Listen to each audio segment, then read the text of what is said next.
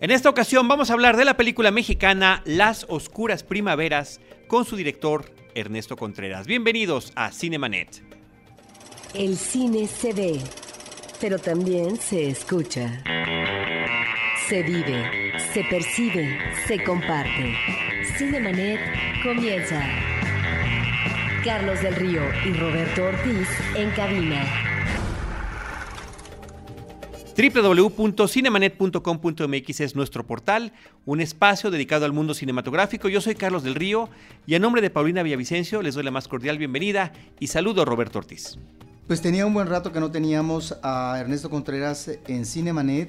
Lo entrevistamos con su ópera prima. Afortunadamente es un director emanado del CUEC que ya ha hecho más de una película, más de un largometraje y felicitamos que tenga ya que haya cuajado finalmente y que esté próxima a estrenarse Las Oscuras Primaveras. Bienvenido Ernesto, muchas gracias por acompañarnos. Pues muchas gracias por la invitación y qué gusto estar aquí otra vez con ustedes, Carlos, Roberto. Es, es siempre un eh, honor y un privilegio conversar con ustedes. Al contrario, muchas gracias. Yo nada más doy la precisión. Ernesto estuvo con nosotros a principios del año de 2008. Si ustedes quieren escuchar ese episodio acerca de su premiada película Párpados Azules con Cecilia Suárez y Ñica Riola, que también estuvieron en la charla con nosotros, es el episodio 195 que todavía pueden ustedes escuchar en línea o descargar también. Y ahora, Ernesto, regresas ya con el estreno a cartelera comercial de Las Oscuras Primaveras, una película donde también participa Cecilia Suárez, pero donde se integra Irene Azuela, una de las figuras más importantes del cine contemporáneo mexicano. Una pues están dos de las mejores actrices jóvenes mexicanas. Eh, eh, Cecilia Suárez, que, es una presencia constante del cine mexicano, Irene Azuela también, pero bueno, los reconocimientos que ha tenido también Irene me parece que son dignos de mencionar. Y Chema Yaspic. Y José María Yaspic, por supuesto. Porque este triángulo no amoroso precisamente no se podría completar sin esa presencia. ¿Quieres primero que nada, eh, por favor, Ernesto, platicarle a nuestro público de qué versa la película? Claro que sí. Bueno, para mí es la historia de una serie de encuentros y desencuentros de un hombre y una mujer que se desean profundamente pero que no son libres. Él está casado y ella tiene un hijo pequeño. Y a partir de eso, bueno, suceden un montón de cosas que tienen que ver con el conflicto entre moral, instintos, naturaleza, razón, eh, sexo, deseos, necesidades. Y, para mí de eso va las oscuras primaveras. Fíjate, creo que estás mencionando todos esos temas y yo al ver la película no pude dejar de pensar en esta cinta Relatos Salvajes que no sé si ya viste de mm. Damián Cifrón, que de, forma distinta, a través de una serie de relatos cortos, son seis historias, eh, también narra lo que hace, hacemos los seres humanos cuando llegamos a cierto extremo, ¿no? Y en cierta, de cierta manera, eh, tus personajes en las oscuras primaveras eh, se comportan así, tratando de llegar tratando de llegar a ese extremo porque de repente parece que justamente a través de estas relaciones familiares o de pareja que tienen son impedidos de lograr hacer lo que sus instintos les está llamando. Hay una tremenda necesidad de liberarse, sin embargo no saben cómo. Y hay una tremenda eh, necesidad de expresar lo que sienten, pero no tienen la habilidad para, para hacerlo por eso se, empieza como a, complicar todo, ¿no? Y justamente va de, eso, de, este hombre que eh, está felizmente casado, porque bueno, para mí hay mucho amor en esa relación, ¿no? De años, y, pueden ver la televisión juntos, y pueden apapacharse, y pueden convivir y demás, pero de pronto aparece esta otra figura que despierta un montón de cosas que por ahí estaban dormidas quizá, y nada, se despierta ese monstruo que quizá todos llevamos dentro. Pero algo que maneja eh, de manera interesante en términos narrativos tu película es esta dificultad del ser humano eh, para poder sustituir o no lo que tiene en la vida personal, en la vida cotidiana, en la vida amorosa, sustituir, sustituir o no. He ahí la pregunta. Y eso me parece que es una de las partes medulares de la cinta y cómo los personajes trata de confrontar esa situación de vida que tienen eh, en la actualidad, porque no solamente es el personaje de Jaspic que de repente se engancha con otra mujer, sino también es esta mujer interpretada por Irene Azuela, espléndida presencia, eh, sobre todo, eh, que al rato hablarás de eso, en la parte también que le corresponde como personaje, en la parte erótica, que también tiene sus dificultades, ella ante una relación que finalmente ha finalizado, la relación de pareja, pero que tiene que atender a un niño, tiene que trabajar y que eso por lo pronto lo pone en una situación totalmente diferente. Y ahí es donde uno como espectador va observando de qué manera estos personajes tratan de enfrentar, si no es que solucionar, si es que podríamos hablar así, de estas cuestiones de la vida que finalmente se pueden presentar en cualquier momento. Totalmente. En el caso del personaje de Pina, que es eh, el personaje que interpreta Irene Azuela, pues es esta mujer que, que es madre, que es madre soltera, que muy probablemente este hijo llegó sin ser deseado y que hay un profundo amor también, porque bueno, es, su hijo, pero a la vez eh, hay una gran dificultad para encontrar cómo acomodar esta pieza en su, en su vida. Al lado de sus necesidades, al lado de lo que quisiera hacer, pero no puede, porque, porque tiene obligaciones, porque tiene responsabilidades y sobre todo porque, porque no puede eh, hacer simplemente a un lado a este niño, ¿no?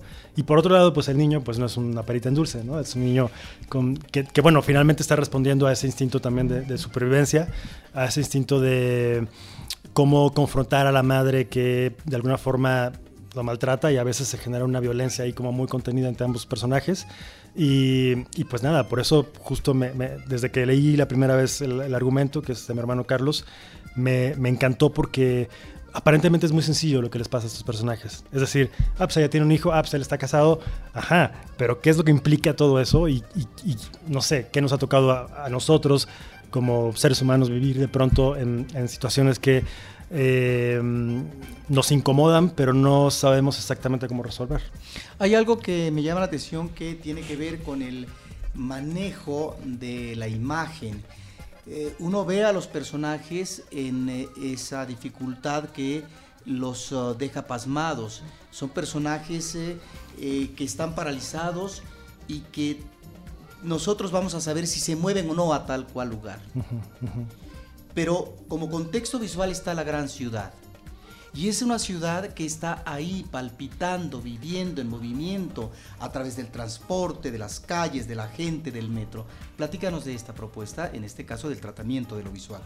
Yo creo que para contar una historia como esta había que crear un universo muy particular que tiene que ver, para empezar, con las atmósferas.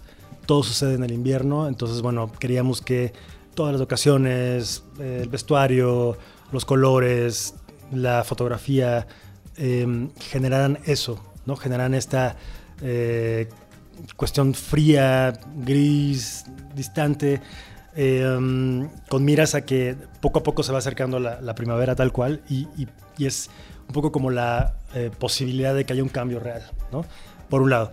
Y por otro lado, eh, pues me, me, me gustaba mucho como esta Creo que con Párpados hubo como esta exploración a la soledad urbana, desde un punto de vista mucho más eh, ingenuo quizá, mucho más inocente, ¿no? Por el tipo de personajes y demás. Y acá lo que, lo que queríamos era como otra, otro ángulo de, de esa posibilidad de supervivencia, en, de sobrevivencia en la ciudad. Eh, una ciudad llena de gente, pero que pues también puede estar como muy aislado y muy solo, de alguna forma, ¿no? Eh, y eh, tengo que decir que filmamos en, en, o sea, era invierno, pero fue el invierno más caluroso de la historia, entonces ahí, aunque estén todos enchamarrados y tapados y demás, este, hacía mucho calor. Dato curioso. Por cierto, ahorita me acordé de eso. Oye, este, pero ahorita que mencionas tú mismo Párpados Azules, eh, ciertamente hay esta conexión entre los personajes. En ambos casos son personajes muy contenidos. Claro, ciertamente la distancia entre, entre los grupos son, es, es, es muy grande por la ingenuidad que manejan eh, Enrique Arriola y Cecilia Suárez en su momento en Párpados Azules y por la que ahora tienen Iriana Azuela y Jaspic en esta película. Pero a final de cuentas, ese universo de soledad y de seres que están contenidos, que no pueden sacar lo que real sus verdaderos eh, pues, eh, deseos, eh, de, instintos y demás, uh -huh. están, están impo imposibilitados de expresar. Yo creo que tiene que ver con eh, la condición del ser humano. Me parece que al final, bueno, estoy convencido de que el, el, el sexo es un motor que nos mueve para todos lados algunos más que a otros y algunos lo aceptamos más que a otros, pero ahí está, es y innegable. a algunos les toca menos que a otros. Sí, también. sí. Entonces, eh, claro, esa era parte como de la, de la esencia de, de, de, del guion, de la, en este caso de la película ahora, pues, eh, y hacer esa exploración finalmente, ¿no? Me parece que no es que sea una historia solamente sobre sexo, pero es una parte muy importante que mueve a los personajes, no el sexo por el sexo, sino el sexo como parte de nuestra animalidad y nuestra naturaleza, y cómo de alguna forma, quizás sin saberlo, respondemos a nuestros instintos. Pero a la vez tenemos como esta otra parte que es eh, la razón, la moral, el deber, las obligaciones y demás que no permiten que en el caso de los personajes este, las cosas fluyan fácilmente, ¿no? Pero es el sexo como motor de la vida porque encontramos estas dos vertientes eh, de dos personajes femeninos, el personaje eh, de Irene Azuela, en donde hay, aunque está contenida, esa sensación y esta necesidad de ella de explorar, más allá de lo que posiblemente exploró en su anterior relación, eh, la, cuestión sexual, hay una necesidad del arrebato, de, de manifestarse en este plan, y que está contenido, pero que finalmente ella está en esa disposición en tanto que no tiene un compromiso marital o de relación de pareja para atreverse y finalmente incursionar en ello, en donde pueden ser efectivamente situaciones novedosas que sean muy gratificantes. Por un lado está eso, pero por otro lado está el personaje de Cecilia Suárez, que también haya una contención pero en la medida en que finalmente la figura masculina va imponiendo eh, ese eh, no vínculo sexual, a partir de la exploración del hombre en otra parte. Y en ese sentido, lo que se traduce de esto, que es la gran insatisfacción que por el sexo nos lleva a una situación también de dificultad en el ámbito amoroso y que se está reflejando a partir del sexo. Sí, y, mira, ahora, ahora que mencionas estos puntos, eh, algo muy importante también para mí era como toda esta idea de la, de la primavera, ¿no? O sea, al final la primavera que siempre nos dicen que es como, ay, tan bonita porque los colores y las flores y demás. Sí, pero a la vez es un periodo tremendo de la naturaleza en la que a los seres vivos, en general, les suceden cosas. Y para mí eso tenía, o sea, está muy relacionado con lo que le pasa a mis personajes. Ellos no lo saben, pero esa era parte de mi plan, ¿no? de, mi, de mi estrategia, digamos. ¿no? Eh, porque efectivamente, si funciona o no funciona el sexo, bueno, pues tiene diferentes implicaciones, ¿no? Tanto en el, en el matrimonio, digamos, que, está conformado por Cecilia y por, y por Chema, como en esta otra mujer, que es Irene Pina, que es el personaje, que tiene una gran necesidad, que no tiene, digamos, no, hay, no, es, no es una mujer, no es un personaje pudoroso o, este, o que se eh, reprima, más bien tiene que ver la no satisfacción tiene que ver con eh, esta otra parte que es la relación con el hijo y demás, ¿no? Es una mujer que no es libre en ese sentido. Eh, ¿Nos podrías platicar sobre los nombres de los personajes? A mí me llamó mucho la atención. Eh, bueno, obviamente estamos hablando de primaveras y el personaje de Cecilia se llama Flora, pero me dio mucha risa cuando en el salón de clases le dicen a la niña, y tú, Rosita, serás una flor. Entonces, este, Igor, Pina, Lorenzo, Flora, eh, platícanos si hay algún. Pues mira, son, son, son, parte de las locuras de, de, mi hermano. Este, la verdad es que ya me lo han preguntado y, y, la, y las respuestas son un poco no tan interesantes, pero, pero se las voy a compartir con mucho gusto, que es, desde el principio así fueron los nombres y cuando Carlos comenzó a escribir eh, la historia, siempre se llamó Las Oscuras Primaveras, antes era Las Oscuras Primaveras sin fin, y, mm, y nada, se le ocurrió que, que de pronto pensar en la consagración de la primavera de Igor Stravinsky este, y la coreografía de Pina Bausch. Y, y, de ahí salieron esos nombres. Y bueno, Flora luego, obviamente, por, por la primavera y demás. Entonces, este, nada, son esos guiños que tiene de pronto Carlos con, con, sus textos y que a mí me, me divierten mucho. No, y son, no dejan de ser interesantes. Cuando mencionas eh, la cuestión infantil, te quisiera preguntar, porque estamos también eh, ante un personaje importante que es eh, el hijo eh, del personaje que interpreta Irene Azuela y que tiene su lado dramático, pero tiene también su vena como personaje. Y te quisiera preguntar en términos de asesoría psicológica o no, porque es un personaje que no se queda a medio camino. Es decir, no es el niño que ante cierto manejo de la madre, como puede ser un exabrupto, un regaño, bueno, eh, puede a lo mejor ir guardando cierto rencor, odio. No, es un personaje que está teniendo una evolución psicológica de acuerdo a ese comportamiento materno, que inclusive lo puede llevar a un manejo de manipulación de las cosas y de los acontecimientos en un beneficio propio, como un mecanismo de defensa posiblemente. Y en ese sentido me parece que hay un manejo, hay un trabajo conveniente en esa profusidad de la psicología y del desenvolvimiento de los personajes en sus relaciones y en su cotidianidad. Sí, yo creo que en, el caso de, Lorenzo, que es el, chavito, em, lo que más me interesaba del personaje era, justamente esa forma de defenderse y esa forma de no ser un niño pasivo y, víctima, sino al contrario, es, es, un niño que tiene completamente tomada la medida de la madre y por eso puede manipularla y por eso puede vengarse y por eso puede como eh, buscar la forma de molestarla, ¿no? Y, pero además de eso, tiene la capacidad de, de decidir. Es un niño que toma decisiones, ¿no? Entonces, para mí es, casi siempre se menciona que es como un triángulo entre Chema, Cecilia, Irene, pero para mí en realidad es una especie de, cuarteto, ¿no? Me parece que, que, el personaje de, Lorenzo, el, chavito, em, está prácticamente a la misma altura de los, de los adultos. Claro, los adultos son famosos y, el niño no, ¿no? Pero, pero sí, Hayden Meyenberg. Sí, este, em, y es un niño que encontramos por medio de un casting tremendo. Vimos como a 300 niños y la verdad es que cuando apareció Hayden fue así de, este, él es, ¿no? Él es, y fue muy bonito que en la última etapa del proceso de, casting teníamos como 10 finalistas. Em, Irene fue a, a, esas pruebas, ¿no? Esas últimas pruebas. Y con Hayden pues hubo ahí como una conexión inmediata y teníamos una improvisación que era como la secuencia de los cakes, ¿no? Como esta madre que obliga a comer al hijo a, fuerzas, ¿no? Y entonces, em, pues ahí la reacción de, de, Hayden desde el principio, sin conocer el guion ni nada, fue como de no, y no, y no, y no, y no me estés molestando, ¿no?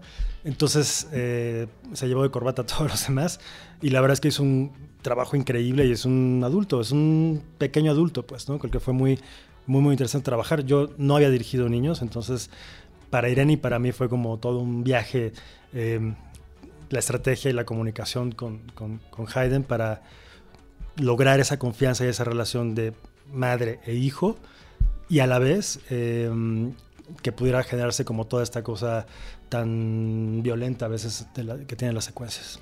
Pues fíjate, perdón Robert, eh, nada más para comentar sobre este asunto del niño, de Lorenzo y de Pina.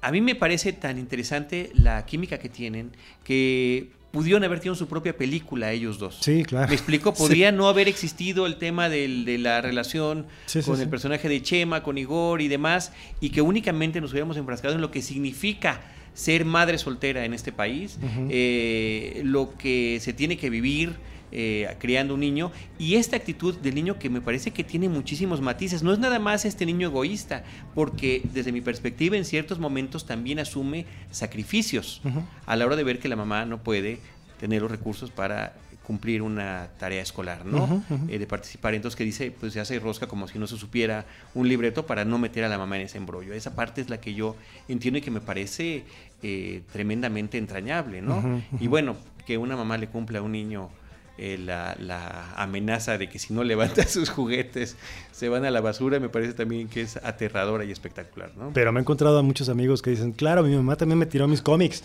o me tiró mi colección de no sé qué. No, nos, han tirado, nos han tirado, de, todo. Sin que establezcas un juicio moral eh, eh, con uno de tus personajes femeninos, sí hay un momento devastador, que uno como espectador podría decir que es parte de una situación cruel, ¿sí? Y en ese sentido te quisiera preguntar, obviamente no tienes que hablarnos de la anécdota, pero esto con qué tendría que ver desde el punto de vista, efectivamente tu hermano es el guionista, tú eres el director, en cuanto a la visión de este personaje y la manera como lo rematas, eh, si es parte finalmente de la vida o es porque cualquier situación a veces azarosa se presenta y cambia totalmente la situación y el destino. Yo creo que, em, sin, entrar en detalle, pero lo, que más me gusta de, ese remate es justamente el absurdo. ¿no? O sea, al final, eh, ¿qué pasa? Que, que, la historia tiene, para mí hay, hay, hay, dos, está en dos partes, ¿no? La primera parte que es como todo este encuentro de Igor y, Pina, Chema y, e Irene, y después cuando no está cuajando la cosa, entonces empezamos a conocer qué pasa o qué tiene que pasar para que eso se resuelva. Y entonces, bueno, pues aparecen las fotocopiadoras porque, porque ellos trabajan, Pina trabaja en una empresa donde ahí eh, distribuyen fotocopiadoras o algo así. Eh, y de alguna manera lo que sucede es que en la segunda parte, una parte de ese planeta se va a las entrañas del hogar de, Igor y Flora. Y entonces aparece un nuevo personaje que es esta máquina, ¿no? Y, nada, por eso me parece que es como todo un absurdo ahí que tiene que ver con eh, contraponer esta cosa tan fría y tan tecnológica con este, las estaciones y la primavera y el invierno y demás. Y, nada, siento que simplemente hay un intento fallido. Me, me refiero a, a, lo que le pasa al personaje. ¿no? Eh, el cine mexicano eh, contemporáneo no se caracteriza por ser particularmente pudoroso pero de alguna manera sí sentimos que estamos, sobre todo en la etapa final de la película, ante escenas que pueden ser eh, impactantes, no nada más, no, simplemente por la cuestión de la sexualidad, sino por las consecuencias que hay en torno a esto, ¿no? Y, bueno, me parece que en las entrevistas que he visto yo de Irene y de Jaspic, pues hablan de un trato de sobre todo de, tuyo como director, pero del resto del equipo para el tratamiento de estas tomas, ¿no? Donde hay desnudos frontales y, situaciones eróticas. Sí, mira, desde el principio a mí, bueno, siempre me gusta ser como súper claro en una vez que asumo que voy a, filmar algo eh, y asumo los retos que esa historia implica, eh, pues mi, mi, mayor deseo mi mayor intento es este, crear una, generar una complicidad absoluta. Y esa complicidad absoluta tiene que ver con confianza, tiene que ver con claridad tiene que ver con mucho respeto. Y en el caso de las cosas primaveras, bueno, pues fue, ellos leyeron el guion eh, y platicamos abiertamente de lo que implicaban los personajes y las situaciones y demás, y qué tan dispuestos eh, iban a estar los tres, ¿no? Porque uh -huh. cada uno tiene ahí como sus cosillas. Y entonces, eh, los tres que son grandes actores, que son profesionales y que son unos apasionados de construir personajes y aventarse clavados como, como, actoralmente hablando, pues. Eh, estuvimos de acuerdo, las reglas del juego eran como muy, muy, muy claras, estaban sobre la mesa. Y lo que siempre les ofrecí fue que antes de filmar sabríamos perfectamente cómo iban a ser filmadas, ¿no? Yo hago muchos storyboards y tenía un montón de referencias y lo platicamos y demás. No ensayamos porque me interesaba mucho eh, que hubiera algo espontáneo a la hora de filmar, espontáneo y eh, impredecible a la hora de filmar esas secuencias. Y cuando llegó el día, eh, porque tengo que decir que por las características de la, de la, de la película, eh, tuve la fortuna de que el plan de trabajo de, de, rodaje, la primera parte fue todos los encuentros de Pina e Igor en la, en la, en la empresa, digamos. Uh -huh. después hicimos toda la parte de Cecilia y Chema y después hicimos toda la parte de Irene y, Hayden y después hicimos ya como lo que pasa al final, ¿no? Eh, entonces como que hubo la, la, oportunidad de ir madurando los personajes y llegar muy preparados a, a, al día en que íbamos a filmar ya todo lo más delicado, digamos. Eh, pero te puedo decir que no resultó tan eh, difícil como pensé que iba a ser.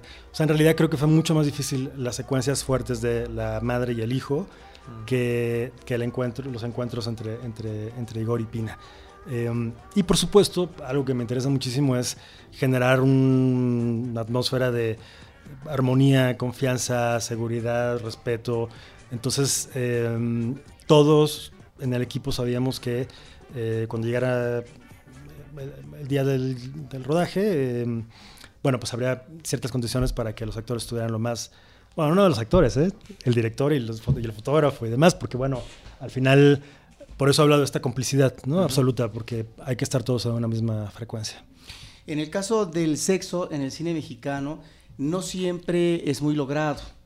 y esto tiene que ver con ah, de qué manera el director aborda, construye sus personajes y la forma como finalmente va a presentar la sexualidad.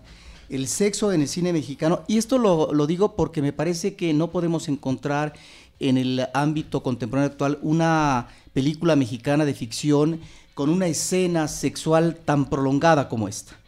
Y en ese sentido, la lucha de los directores eh, porque finalmente el sexo fuera más abierto y explícito visualmente, pues es una lucha que también tiene que ver con ciertos temas que, qué curioso, tuvieron que ver con el cine de pecadoras, de prostitutas. Fue un gran avance el cine de las rumberas, acaba de morir la rumbera mayor, en Sevilla, en donde solamente podrían enseñar eh, digamos, eh, la sensualidad del cuerpo y demás a través de vestuarios fastuosos y del baile sobre todo, que finalmente era eh, la provocación y era la insinuación al mundo del placer y de la sensualidad del cuerpo femenino, pero no podían enseñar ni siquiera el ombligo que estaba cubierto por una malla. Pero fue el cine eh, que digamos va a ser germen de esta sensualidad en el cine mexicano, como más adelante lo veremos, qué curioso la apertura que significaron el cine de ficheras para que el desnudo femenino pudiera presentarse a carta cabal como un desnudo ya completo. Hablamos del desnudo femenino. Y en ese sentido, el cine mexicano va buscando su camino para poder hacer un buen tratamiento de acuerdo a historias que nos presenten otros personajes que no sean el estereotipo, que creo que finalmente hacia eso apuntan los personajes femeninos que tú estás trabajando. Mi pregunta sería, porque efectivamente es una escena que está perfectamente justificada en términos de la necesidad y de ese manejo explosivo del sexo por parte de los dos personajes que estamos viendo ahí como espectadores. Mi pregunta es si no es excesiva en términos de tiempo eh, la, la, escena esta, o es finalmente una necesidad que consideras tú como creador en función de esta necesidad inmediata por parte de estos personajes que están contenidos desde hace tiempo. Mm, pues mira, no, no creo que sea excesiva. Eh, al contrario, me parece que, que, mm, que tenía que ser un momento explosivo, tenía que ser todo lo que esta olla expresa estaba acumulando, tenía que liberarse en ese momento, por un lado. Y por otro lado, porque yo desde el principio asumí que, pues que tenía que ser así. Es decir, no podía haber como, no, no podía ni, ni, frenarme, ni censurarme, ni rajarme, ¿no? Había que hacerlo de frente y, y, trabajar con los actores y generar todo lo que ya les comenté. Em, porque de eso va la historia, justamente, ¿no? No es, no es, no es de Okis, pues, que, que, aparezcan estas secuencias. Em, y por otro lado también porque, bueno, una de mis, de mis consignas con, con este proyecto tenía que ver con, yo quería hacer una película de, adultos para adultos, un cine de adultos. Me parece que, que hay toda una gama de cine familiar, cine muy lindo, muy bonito, muy amable. O de cine genérico pues, por llamarlo de alguna forma, y, pienso que de pronto, em, cuando pensamos en, cierto cine de los años 70, no, no, hablo de las ficheras, sino hablo del cine mundial, pues, de pronto había como estas historias de adultos para adultos. Y, creo que tiene que ver con una apuesta y tiene que ver con una, supongo que una postura también. Y creo que cada historia tiene sus propias necesidades, cada proyecto tiene sus propias necesidades en esta película me interesaba mucho em, llegar a esos, a esos niveles. Ernesto, sin comentar detalles, eh, el final cambió de la película, ¿es, es correcto este, esto que hemos escuchado, de que había un final eh, mucho más, trágico, más trágico de la historia y que finalmente fue atenuado? Mm, sí, no, bueno, digamos, eh, hay, en el guion hubo una, sin entrar en detalles, había otra resolución, ¿no? Y bueno, yo creo que como todas las películas eh, que, siempre he pensado que son como seres vivos, ¿no? Que van ahí mutando y tomando forma y transformándose y demás. Eh, acá, bueno, llegamos a un corte. Valentina Leduc fue la, editora de la película. Eh, y, de pronto, pues a mí me interesa mucho el feedback, ¿no? Me interesan mucho las opiniones, me interesa mucho de gente en la que confío y gente que me interesa saber qué piensan y qué sienten con, con el trabajo, pues. Y de pronto hubo como esta coincidencia, como decir, bueno, quizá no es necesario que pase más de lo que ya está pasando, ¿no? En, en, la versión que, que, ahora estarán en las salas. y, y, yo la verdad es que cuando de pronto me cayó ese 20, dije, claro, es que creo que después de todo lo que estamos viendo y todo lo que sucede y las escenas y demás, eh, es, es, suficiente. Aunque hubiera habido más simetría. ¿Más qué? Simetría. En el tema de, de, de, lo que significa la pérdida, ¿no? Sí, sin embargo, algo que no quería de una manera, ahí sí me, negaba rotundamente y, había ese peligro, es que entonces pareciera que era una, una especie de castigo moral. De castigo, sí. Eh, quisiera que nos platicaras eh, sobre el manejo de tus encuadres, porque me llama la atención ciertas tomas eh, con un punto de vista cenital en donde vemos, por ejemplo, a la pareja de Cecilia y Jaspic en la cama, Cecilia Suárez y Jaspic en la cama, pero también un encuadre similar cuando Irene Azuela, su personaje está esperando en una cama de un motel eh, a Jaspic. son dos escenas que tienen que ver bien con la relación de pareja y bien con la necesidad de alguien que posiblemente va a llegar para establecer una relación sexual. Platícanos de esto. Sí, yo, yo creo que, mira, a mí la parte, disfruto mucho muchas partes del proceso, ¿no? A la hora de preparar y desarrollar una película. Una parte es el trabajo con los actores, que, me encanta, y otra parte es el momento en que eh, para mí surge como toda la forma de contar la película y es cuando dibujo. Entonces empiezo a dibujar, empiezo a dibujar, empiezo a dibujar como loco. Eh, y tiene que ver con simplemente, yo siento que es un poco como, cuando un compositor empieza a escuchar notas, ¿no? Eh, y apuntar. Y a mí me pasa que simplemente surge eh, como esa necesidad de ver de cierta manera las secuencias, las escenas, las situaciones. y algo que me interesaba mucho era como hay algo extraño, ¿no? Hay algo raro en, ciertos planos, en ciertos momentos, como estos que, mencionabas ahora.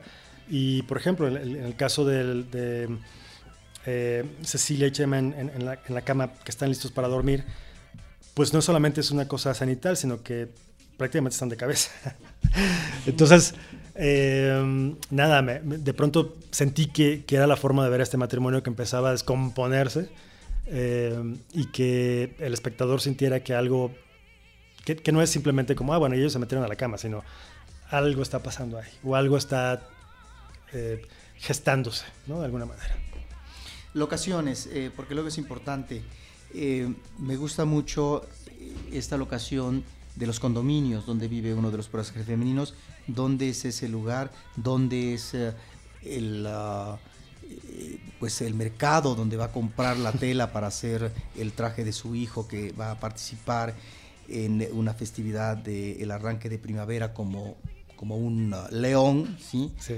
Estas locaciones, ¿dónde son? Porque me llamaron mucho la atención y el tratamiento que les das. Sí, pues la verdad es que soy, ¿qué te puedo decir? Me, me, obsesiona encontrar los espacios adecuados para cada secuencia. Y bueno, no nada más las que mencionas, sino filmamos en la Torre Latinoamericana, que, que, bueno, me parece un lugar fantástico. Ahí hicimos las oficinas, hicimos también el cuarto de máquinas, que donde empieza la película. Em, luego, eh, donde vive Pina es en Iztacalco, en una edad increíble. Y eh, el mercado, pues nada, fue un mercado en, ahí por los estudios Churubusco. Pero bueno, el, chiste era que finalmente no puede ser cualquier mercado, o sea, hablan, por, poner un ejemplo, no puede ser cualquier mercado porque finalmente em, me interesaba mucho lograr este tono general de la película y sí es la Ciudad de México, pero es un ángulo y una perspectiva de la Ciudad de México, ¿no? Em, la estación de metro es Zapatlaco, por ejemplo, y es una estación muy particular porque, bueno, está en medio de este, es como Tlalpan un poco, pero, pero me gustaba mucho más el diseño de la estación y demás. Entonces, pues sí, la, la, verdad es que cada, cada espacio está súper buscado, pensado, fotografiado, discutido, y todo tiene que entrar en una misma frecuencia. Todo, todo, todo, todo. Eh, no hay nada, desde mi punto de vista, eh, que, hayamos dicho, ay, bueno, aquí en el, pues no, o sea, todo donde esperan el camión este, Pina y el Chavito, pues buscamos, o sea, vimos miles de paradas de, autobús, ¿no? Y, dijimos, esa es, que está aquí en, División del Norte y ahí por Churubusco. Eh, y nada, y también creo que es parte como de el, cariño y el cuidado con el que nos gusta preparar las películas. En ese trabajo cinematográfico que, llevas haciendo con tu hermano como guionista, al final de cuentas parece que el tema central es la soledad. Yo diría que, mm, son las relaciones. Porque pensando, por ejemplo, en, los cortos, un montón de cortos que hicimos antes y los proyectos que vienen ahora, me parece que desde mi punto de vista la, esencia es, son las relaciones, ¿no? Eh, casi siempre son relaciones imperfectas, relaciones complejas, relaciones no tan logradas, pero hay una necesidad que nos relaciona. Exactamente, pero es una necesidad de conectarte con el otro. ¿no? Entonces, bueno, quizá porque soy un poco más optimista y digo... pero pienso en Cecilia Suárez al inicio de Párpados Azules, sí. ¿no? O sea, gana ese premio y no tiene con quién irse, ¿no? Y el personaje Enrique Arriola pues está en una situación también de que no, pues hasta se lo ningunean porque, ah, no es usted casado. No, pero... Qué pena. pero tiene novia, entonces está bien jodido. Pero lo que sí observamos en esta película es esa posibilidad de los personajes de liberarse finalmente de una u otra manera. Uno, un personaje femenino que puede determinar si deja o no a su pareja masculina y otro personaje femenino que en la búsqueda de este finalmente nuevo encuentro, ¿sí? Porque efectivamente, si partimos de la base del sexo, pero es la necesidad del afecto y del amor lo que está en medio de estos personajes y de ahí creo yo la renuncia de uno de ellos hacia su pareja o la eh, idea de tratar de alcanzar al otro por parte del eh, personaje femenino siguiente, ¿no? Para poder eh, dar un final contumaz en esa búsqueda que finalmente lo vemos en términos de lo que puede ser el sexo, pero que entraña otras cosas, porque a final de cuentas también son personajes que han vivido o están viviendo una experiencia. Es decir, no estamos ante personajes tal vez iniciáticos como en tu película de Párpados Azules, en donde efectivamente son personajes atrapados más en esa suerte de ingenuidad, eh, de, escasez, de experiencia en la vida. Aquí estamos ante otro tipo de configuración de personajes, creo. Totalmente de acuerdo. Y creo que por eso hablaba como de mi interés por las relaciones y cómo cada personaje y bueno, cada ser humano puede asumir de distintas maneras eh, una situación, ¿no? Eh, y, también, evidentemente, me interesaba que de párpados azules a, las oscuras, eh,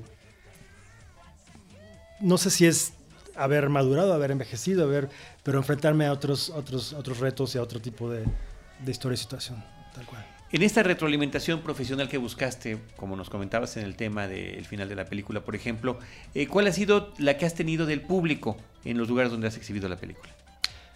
Pues ha sido, mira, te voy a contar, digo, aquí entre nos, pues, ¿no? Me pasaba con Párpados Azules que, que al final siempre todo el mundo se quedaba así como, era un silencio sepulcral, ¿no? Recordamos que la, película termina con ellos dos atrapados en, el coche, ahí en el túnel, en el agua, en la lluvia, no sé qué, y se quedan ahí, ¿no? Entonces, eh, para mí siempre era como muy raro, pues, ¿no? Como, como ese silencio, que no era como de, no nos gustó, sino como, era un poco un shock, ¿no? Y lo que me ha pasado con, con Las Oscuras es que yo dije, no, bueno, pues ahora va a ser peor, o sea, ahora sí va a ser una cosa ahí tremenda. Y, ha sido todo lo contrario. Ha sido como muy eh, calurosa la, respuesta. Eh, y creo que de pronto tengo la impresión de que el público agradece lo que mencionaba hace rato, como de decir, ok, esta es una película de adultos para adultos y, y, agárrense, ¿no? Entonces, eh, y por otro lado, también algo que me, ha gustado mucho es que hay una identificación con los cuatro personajes. O sea, no es que nos quedemos con, con, uno de ellos, sino que de pronto podemos tener como cierta identificación con cada uno de los, de los cuatro personajes principales. Y, y nada, eso me, me por supuesto me, me, llena de satisfacción. una de las cosas que llama la atención es que te centras en tus personajes. Ese es el universo y queda perfectamente delimitado. Es decir, lo demás ni siquiera alcanzan tal vez el rango de secundario, a no ser una vecina, ¿no? interpretada por una actriz importante. Pero son personajes, si acaso, periféricos. No son propiamente personajes que se correspondan eh, con la trama de manera sustancial. Tu universo son esos personajes y nada más que esos. Así es como lo planteaste tú y en ese sentido no aislarlos, sino finalmente ponerlos a vivir una serie de circunstancias que los van a hacer que evolucionen para tal o cual manera. ¿Esa era tu intención? Totalmente. Me parece que la complejidad de los personajes eh, implicaba como esa concentración en ellos cuatro. Y, y, si bien había otros personajes que me gustaban mucho, como, como la vecina que interpreta a Margarita Sanz o la maestra que interpreta a Mariana Burelli, eh, pues nada, la verdad es que son, son ellos y son tan, tan ricos como personajes que, que nada, yo la verdad es que eh, nunca dudé como salirme de ese de ese de esa zona, ¿no? De esa, de esa, de esa área de, la película tal cual. Sí, que se nota hasta en los personajes incidentales. Cuando está eh, Pina repartiendo cafés en esta empresa, uh -huh. eh, los entrega y ni siquiera la voltean a ver. Sí. Cuando está en la mesa con sus compañeros uh -huh. de trabajo. Exacto. Este, y, y, bueno, algo también, digo, ahorita que mencionaba a, a, los demás personajes, la verdad es que me interesaba mucho, o sea, todos son, o sea, tengo la, la fortuna de haber contado con, con, actorazos para hacer cosas muy chiquitas, ¿no? Y contar su, con su solidaridad. Las amigas de, Pina en la empresa, pues es Sonora Huerta y Pilar Bolívar, ¿no? Que salen en una escena, pero, pero son increíbles. Eh, o Margarita Sanz, o Flavio Medina, o Fernando Becerril. Entonces, Armando, Armando Hernández. Entonces, um, nada, es parte como de... Siempre he pensado que filmar es una celebración, es, una, es un premio, pues, ¿no? Entonces, es como invitarlos a la fiesta, tal cual. Muy bien. Eh, además de otras cosas que has hecho en este transcurso de los años, está el trabajo de edición en la película documental del paciente interno de Alejandro uh -huh. Solar, que cuando lo descubrimos en los créditos nos dio mucho gusto, sobre sí. todo que es una película que tan gratamente nos impactó. Sí. Ahí es otro tipo de trabajo, cuando estás hablando del documental, la selección de imágenes, eh, de tanto de la cuestión del registro eh, previo de cosas como de lo que hizo, este seguimiento que hizo este personaje, Alejandro, ¿no? Sí, fíjate que eh, a veces pareciera que, porque cuando se dice, bueno, es que en 2007 hizo Párpados Azules y ahora viene con Las Oscuras, bueno, sí, pero en medio pasaron muchas cosas, uh -huh. porque una de mis apuestas es poder eh, involucrarme en más películas, en, en más cine, y de ahí mi decisión de edité y produje Los últimos horas de la península de José Manuel Cravioto, uh -huh. edité un El paciente interno de Alejandro Solar, produje Un mundo secreto de Gabriel Mariño, eh, bueno, hice la segunda unidad del el más buscado ahora de mi amigo Cravioto también, y bueno, y seguir siendo Café Tacuba, ¿no? que también fue como un largo viaje en 2010. Eh, y en el caso del paciente interno, bueno, pues sí, eh, Alejandro y yo somos eh, fuimos compañeros de generación en el CUEC. Y mmm, cuando me contó este proyecto y demás, la verdad es que, bueno, siempre me pareció fascinante. Sin embargo, no sé si él, si él les haya contado, pero él comenzó a filmar con una idea uh -huh. y después pasaron muchas sí, cosas y sí, la película sí, se convirtió en otra cosa. Y ahí fue cuando me, me, me, llamó y así de a ver qué hacemos con todas estas horas de material y demás. Uh -huh. Y fueron como seis meses intensos de, de, de montaje. Yo creo que el montaje es como eh, el momento en que haces la película, le das forma, le das ritmo, eh, creas a tus personajes, construyes, aunque sea documental, uh -huh. ¿no?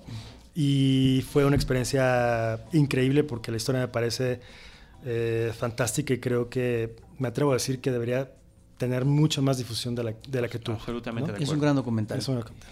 Ahora, en el caso de las eh, Oscuras Primaveras, sale con muchas copias en el contexto del cine mexicano, ¿sí? no en el contexto de una mayor hollywoodense, ¿no? Eh, mis productores y, y, bueno, en este caso Mónica Lozano, que es quien, quien hizo la producción ejecutiva, eh, decidió eh, abrir esta división de su empresa Alebrije Distribución. Mm. Y, y, bueno, Mónica es una mujer, una empresaria con una visión tremenda, ¿no? Y desde el principio dijo, que quería como un número muy adecuado, muy asertivo.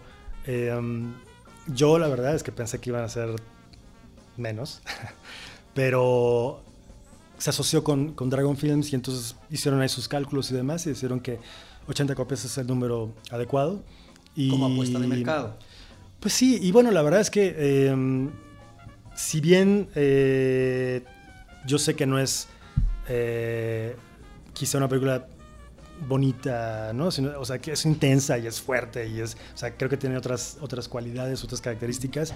Eh, bueno, confío en lo que digan los, los señores distribuidores y, y, vamos a ver qué pasa. Estamos trabajando durísimo para, para el estreno y a ver, a ver qué. A ver qué eh, página de internet, redes sociales que quieras compartir, sí, sí, por favor, Ernesto.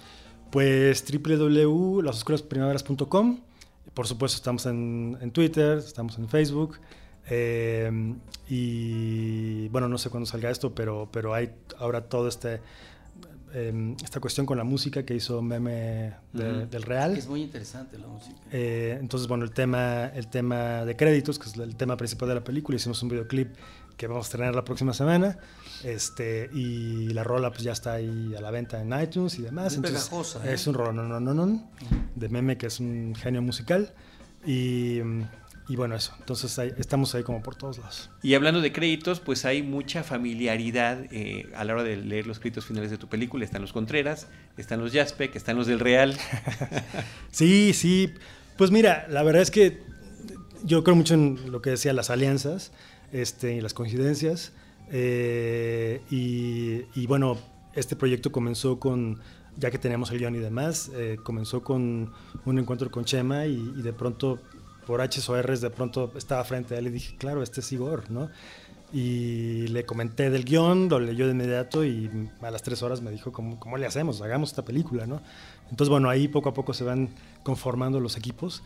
Y, y, nada, estoy muy agradecido y, y, y con todos estos amigos y, satisfecho con el resultado. Tal cual. El final final de los créditos hay un par de palabras. ¿Ahí va? ¿Es? Eh... Eh, no, eh, así sea. Así sea. Así sea. Eh, en todos los trabajos, todos, todos mis cortos y párpados y todos, este, siempre, siempre ponemos ese, esas palabras que, que, que, Carlos, mi hermano, las usa para concluir sus guiones y me parece que nada, me, me, gusta. Muy bien. Pues muchísimas gracias. Gracias a ustedes. Ernesto Contreras, director de la película Las Oscuras Primaveras que está ya por estrenarse.